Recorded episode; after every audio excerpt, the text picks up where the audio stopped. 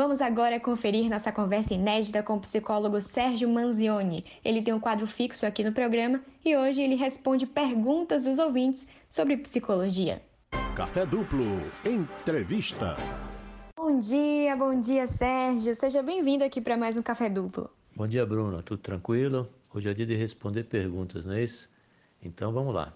Tudo ótimo, tudo tranquilo, sim, é exatamente. Hoje a gente vai responder perguntas e a gente já começa com uma do resgate de Rafael Marques. Ele quer saber: existem estudos relacionando astrologia à psicologia? É, oi, Rafael. Olha, estudos até existem, mas essa ligação direta entre astrologia e psicologia eh, não dá para ser feita. Então, a maior proximidade que a gente consegue ver entre as duas Está aí nas proposições que foram feitas até pelo Carl Jung, que foi um psiquiatra suíço é, seguidor de Freud. Então, essa relação da astrologia, psicologia tem a ver com os arquétipos, deuses, heróis, que aí encontram similaridade com os planetas. Né? A astrologia ela vai trabalhar então com, com muito com o acaso e também com a previsibilidade do futuro. A psicologia já vai trabalhar com que a pessoa defina seu próprio futuro e seja aí dona do seu destino. Então, diretamente não há uma, uma relação, assim, são duas é, áreas distintas e que a psicologia em si não trabalha com a astrologia. Agora a pergunta de Fabrício Carvalho que fala do Estiep. Meu pai é alcoólatra e eu bebo socialmente, mas tenho medo de desenvolver alcoolismo. Não tenho nenhuma dependência, mas tenho medo de não saber qual é o limite. E aí, Sérgio, acho que ele costuma né, ter esse hábito tranquilamente de beber, mas tem medo de não saber até que ponto pode se tornar uma doença, assim como o pai dele, né? Existem, assim, vários estudos que demonstram que há, sim, uma relação entre a genética e o alcoolismo. Então, o filho de um, um alcoólico pode, sim, ter predisposição genética para desenvolver essa dependência. Agora, ter predisposição genética não quer dizer que a pessoa vai desenvolver a doença, mas sim que ela tem maior chance de desenvolver. E vai depender aí dos gatilhos de ambiente, os gatilhos comportamentais para que desenvolva essa doença. Agora, quem tem uma vida saudável, é, pratica exercício físico, tem um bom equilíbrio emocional, né, tem relacionamentos saudáveis, está tudo tranquilo, e se tá aí, esse uso do álcool é moderado, então, é, e também se você tiver pouco tempo para fazer esse uso do álcool, né, a chance de desenvolver qualquer problema com álcool é muito pequena. Mas, de qualquer forma, esse limite que você está perguntando aqui, o limite é o limite do bom senso. Você não pode beber até perder a consciência, você não deve beber até o ponto que você não aproveita mais as pessoas que estão em volta. O melhor da festa é a própria festa, beber moderadamente sempre, jamais dirigir depois de beber e sim aproveitar a bebida como uma saudação. Vamos brindar com a bebida e não encher a cara. Sérgio, uma pergunta de lá do Pernambuês. Amanda Bacelar quer saber. Tudo que eu vejo na TV eu choro. Sou assim emotiva desde pequena. Por que isso? Eu acho que é aquela manteiga derretida, viu, Sérgio? Eu confesso que sou um pouco, levemente também, manteiga derretida. tá certo. É, demonstrar as emoções não tem nada de errado. Amanda, existem assim várias possibilidades para que você tenha essa característica. Agora, não é possível identificar através de uma pergunta qual é essa característica. Eu quero dizer que os motivos aí podem variar muito de uma pessoa para outra, e porque não tem um padrão único. As pessoas são diferentes, cada um reage de uma forma diferente. O que é preciso saber aí, Amanda, é se esse comportamento seu ele está trazendo algum tipo de problema em casa, na escola, no trabalho, ou então se ele está lhe incomodando demais. É, nesses casos aí, então, se está incomodando demais ou está trazendo algum tipo de problema, é, você precisa procurar ajuda profissional de um psicólogo, de uma psicóloga, para ver o que é que está acontecendo. Mas, de forma geral, é até bom você demonstrar suas emoções, porque a gente está se relacionando com as pessoas, as pessoas têm que saber como é que a gente se sente e é bom demonstrar isso. Então, se estiver incomodando, procure ajuda. Uma pergunta agora de Maria Gonçalves do Cabula. Por que a gente tende a sempre voltar para o que nos machuca? Oi, Maria. Essa é uma pergunta muito interessante, viu? E olha que o Freud fez essa mesma pergunta e por causa disso ele modificou toda a sua teoria. A explicação assim não é tão simples, é porque envolve um certo conhecimento de psicologia. Mas em termos gerais, a gente volta para aquilo que nos machuca para reelaborar o que aconteceu. E também assim inconscientemente, a gente volta na busca de uma solução para aquele sofrimento. É algo como dessa vez eu acho a saída, dessa vez eu acho a solução. Essa ida e volta a gente chama de repetição. Para ter um conhecimento mais profundo, para quem tiver interesse, existe um texto do Freud, é de 1914, que mudou toda a teoria dele, é um, é um texto que não é tão complexo assim, que chama-se Recordar, Repetir e Elaborar. Quem tiver interesse, dá uma busca aí e faça essa leitura.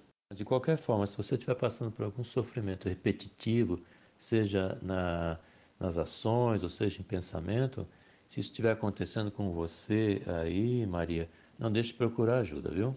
Exatamente, exatamente. Agora uma pergunta de Fernanda Gomes da Estrada das Barreiras.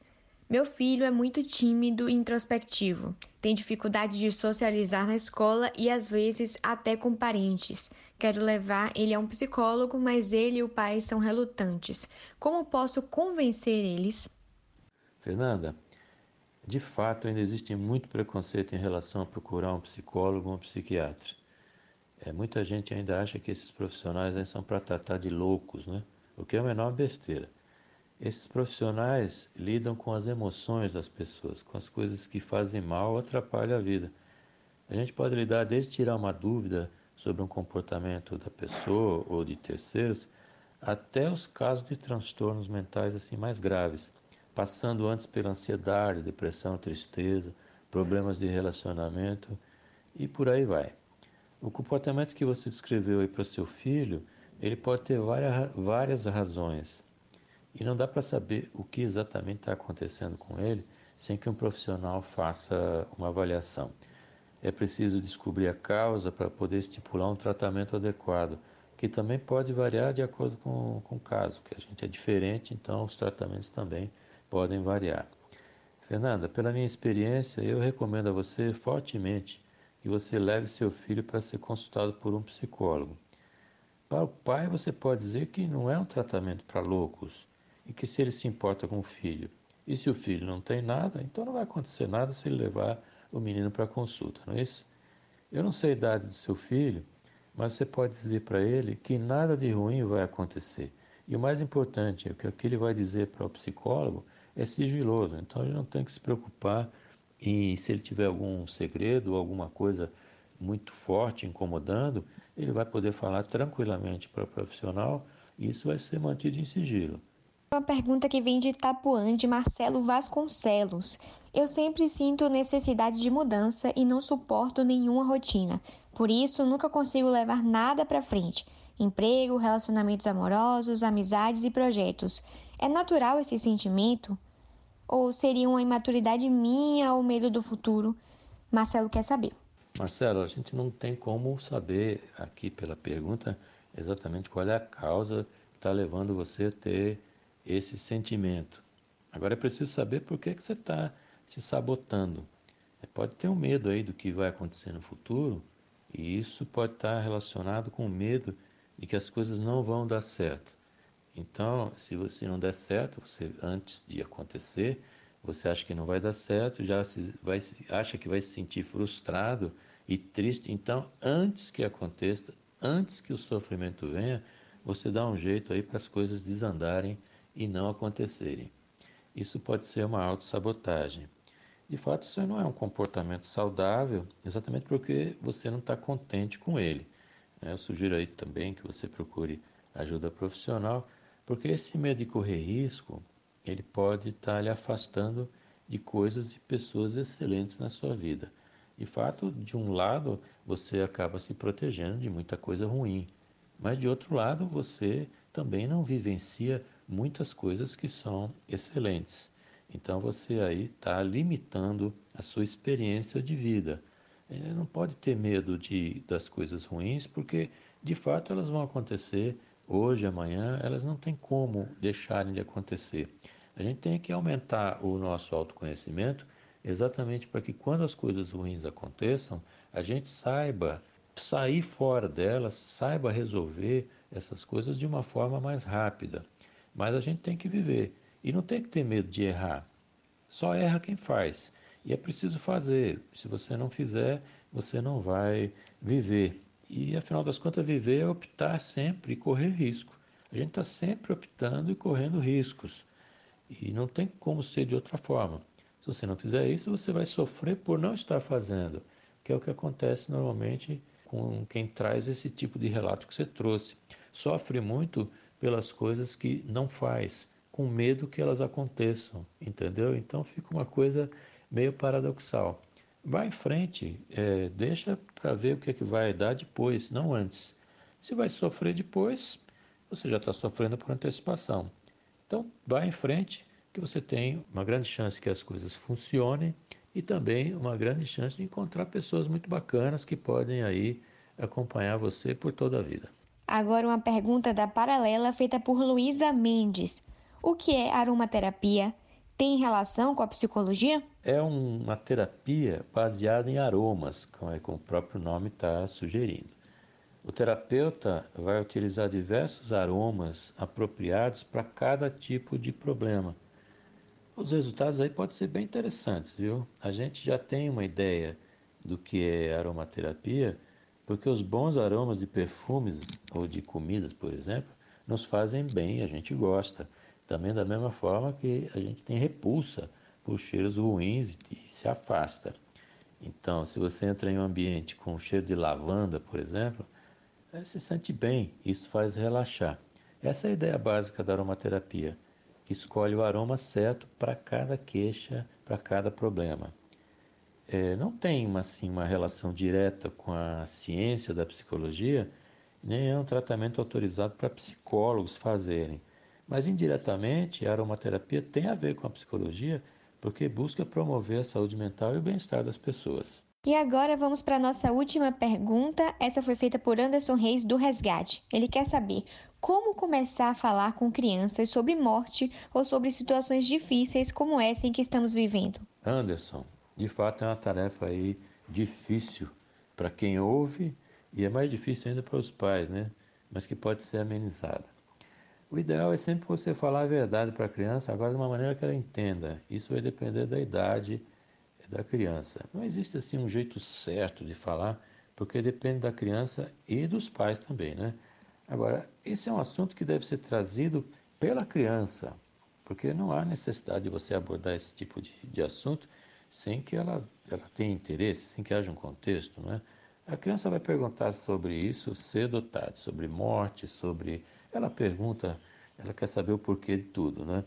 Agora, a regra geral para conversar com crianças sobre morte, sobre qualquer coisa, é responder as perguntas que a criança faz. Então não dá explicações muito longas, muito complexas, mas responde as perguntas da criança de acordo com o nível que ela está. Outra técnica interessante é você responder a pergunta dela com outra pergunta. Então quando ela perguntar assim, o que é a morte, por que isso está acontecendo, você pode responder com outra pergunta perguntar a ela o que, é que você acha que acontece quando alguém morre. Perguntar a ela também assim, o que é que você gostaria que acontecesse?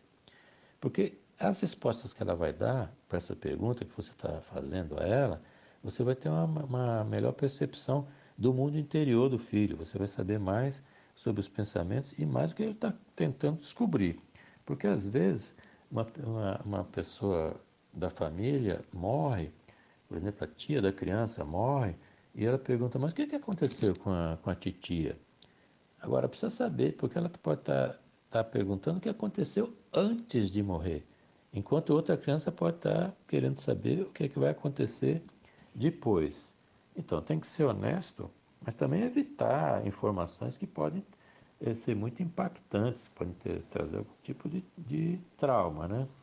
Você assim, se for uma morte natural, é, os pais podem explicar que a morte é uma parte da vida, faz parte de um processo natural, que o mundo sobreviva, pode aí dar exemplos então, de plantas, que a planta nasce, dá frutos, depois passa um tempo e morre. Pode usar o verbo morrer mesmo, porque é essa coisa de esconder muito das crianças, ser desonesto assim com elas, mentir, não é?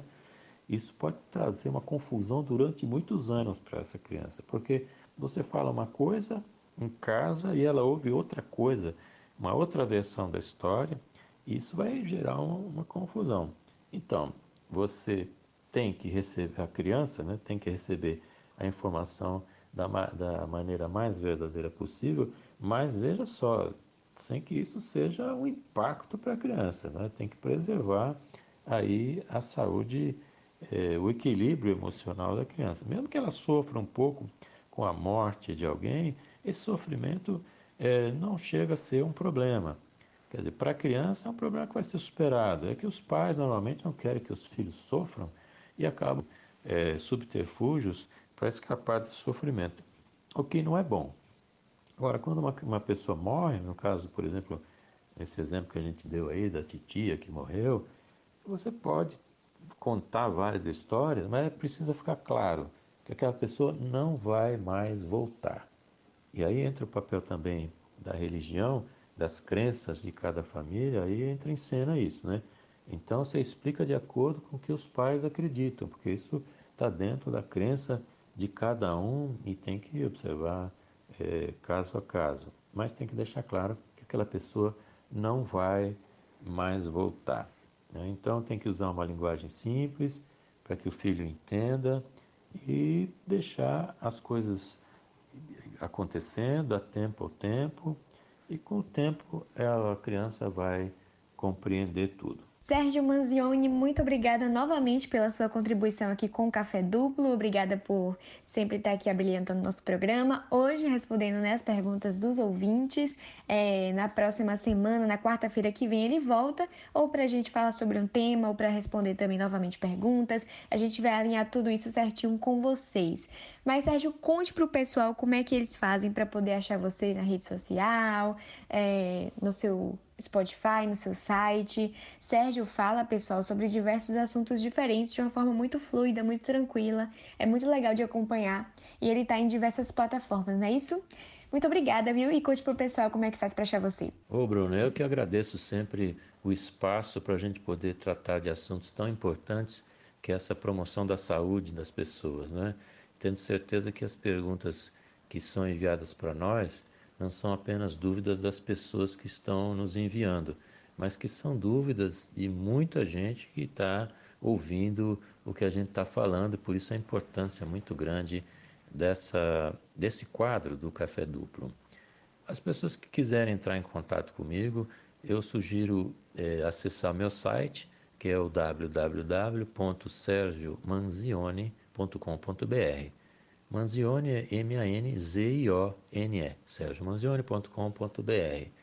Ali você vai ter é, os podcasts que têm a ver com nossos programas aqui do Café Duplo, aqueles que já os passados, obviamente, e tem a ver também com artigos que eu já escrevi, etc. E você pode acessar também o Instagram no arroba psicomanzione. Eu estou lhe aguardando aí, aguardando uma visita a todos e mais uma vez aí, muito obrigado, viu, Bruna? Até a próxima.